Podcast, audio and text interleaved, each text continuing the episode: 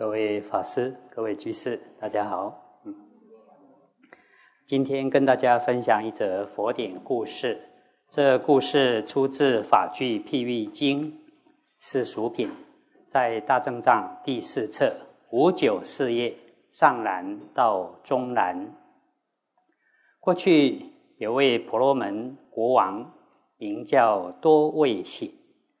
这位国王信奉九十六种外道。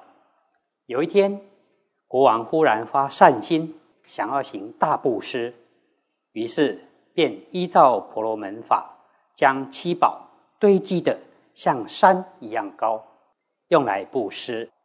只要有来乞讨的人，都任意让他自己手抓一把带走。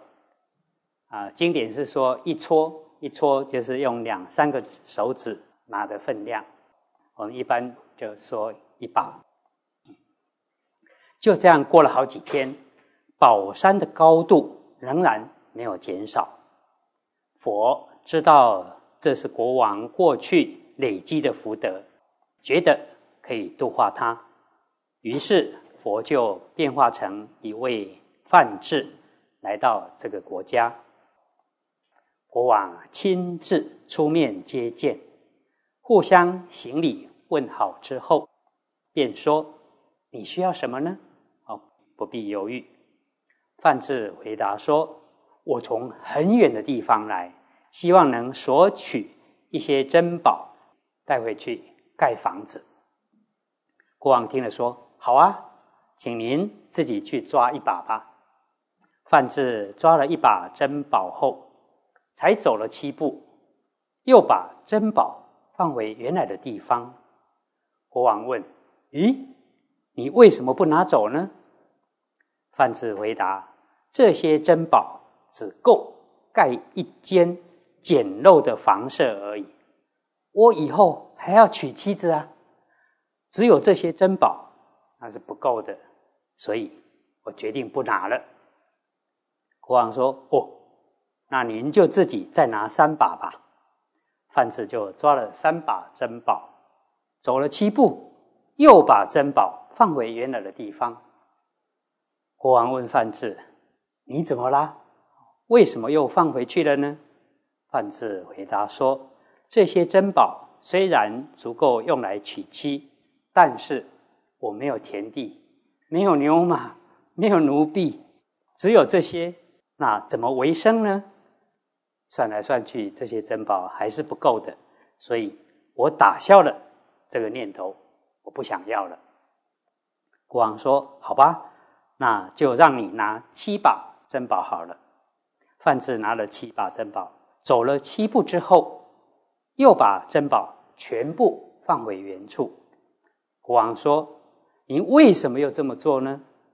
范志回答说：“如果日后我生小孩，男的要娶妻，女的要嫁人，遇到婚丧喜庆。”都需要一大笔花费，算一算，这些珍宝还是不够用的，所以我就不拿了。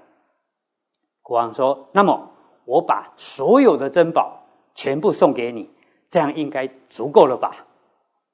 范志接受了国王的好意，但是最后还是不想带走任何的珍宝。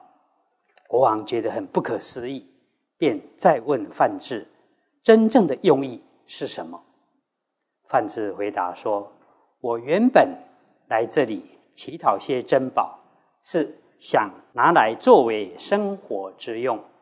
但仔细思维，觉得人生在世，时间很短，一切万物生灭无常，朝夕难保，错综复杂的因缘转重，忧悲苦恼一天比一天加深。”这样看来，即使堆积珍宝像山那么高，却对我毫无利益。追求贪欲，只是让自己白白受苦，还不如早点打消这些念头，努力追求无为涅槃的圣道。因此，我决定不拿这些珍宝了。国王听到这番话。立刻心开意解，希望能够奉行这么高明、有智慧的教导。于是范志显现佛陀光明身相，飞往空中，视现神通变化，为国王说了一段偈颂，大意如下。虽然聚集许多的珍宝，堆积到高耸的天际，但即使珍宝遍满全世界，还不如见真理得圣道。世间的众生不明事理，往往将不善的误以为是善的，明明是爱然的，却以为不是爱然的。还把种种的痛苦当作是快乐，无知的人常被这三种颠倒所压倒、所覆盖。这三种颠倒就是不善的，误以为是善的；爱染的，却以为不是爱染。比如说贪求财色名利等等啊，他以为这些啊没有关系，嗯。啊，痛苦的误以为是快乐。一般世间无知的人都是有这三种颠倒，被他所覆盖。那时国王看见佛陀光明身相，遍照天地，又听到这段偈颂，非常欢喜。国王及群臣便都受了五戒，也证得了出国。啊，这一则故事中的国王心量很大，啊，福德也很多，而佛陀更有智慧，能善巧的度化国王。即使拥有的财富珍宝遍满全世界，但终究不免一死，万般带不去，唯有业随身。啊，一般人总是希望拥有。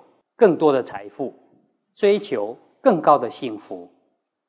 例如明朝年间啊，流传这么一个故事：有一位老秀才，家境清寒，他找了一些儿童聚在一起啊，为他们教教书。老秀才好学不厌，诲人不倦，为培育人才而贡献他一生的心力。他心地非常善良，常常劝导大众改过向善。呃，学徒们供养的学费，啊，除了日常生活所需之外，全部捐出来修桥补路，而且布施衣服、食物、医药，救济穷人。因此，地方人士对他都非常恭敬。无论老少，都以施礼相待。但老秀才常常感叹自己怀才不遇，对于自己一生清苦不太甘心。八十岁生病往生之后，的灵魂来到阴曹地府，阎罗王对他也非常礼遇啊，还赐座给他。对于他在阳间的种种善行赞叹有加，最后阎罗王问他：如果转生轮回之后，希望些什么呢？老秀才马上拿起笔来写了一首诗啊：父是尚书子状元，绕家千顷好良田。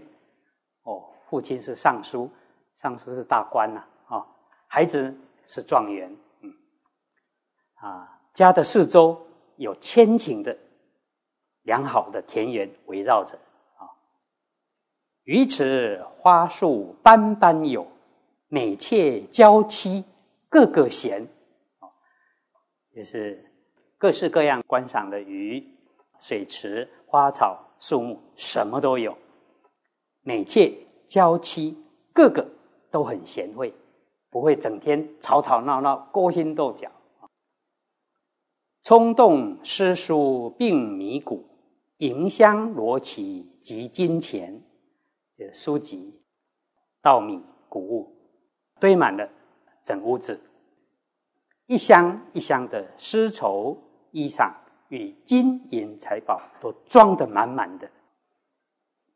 身居一品王公位，安享荣华寿百年。的身居一品的王公位，而且平平安安的享受荣华富贵，能够长命百岁。阎罗王看了一下，轻轻的对老秀才说：“老先生，世间真能有这么完美的人生吗？真有的话，我把这个王位让给你，我投胎去了。其实世间万物都是生灭无常的，倒不如多累积福的智慧，以作为解脱。”成果的资粮啊，好，以上以这些跟大家共勉。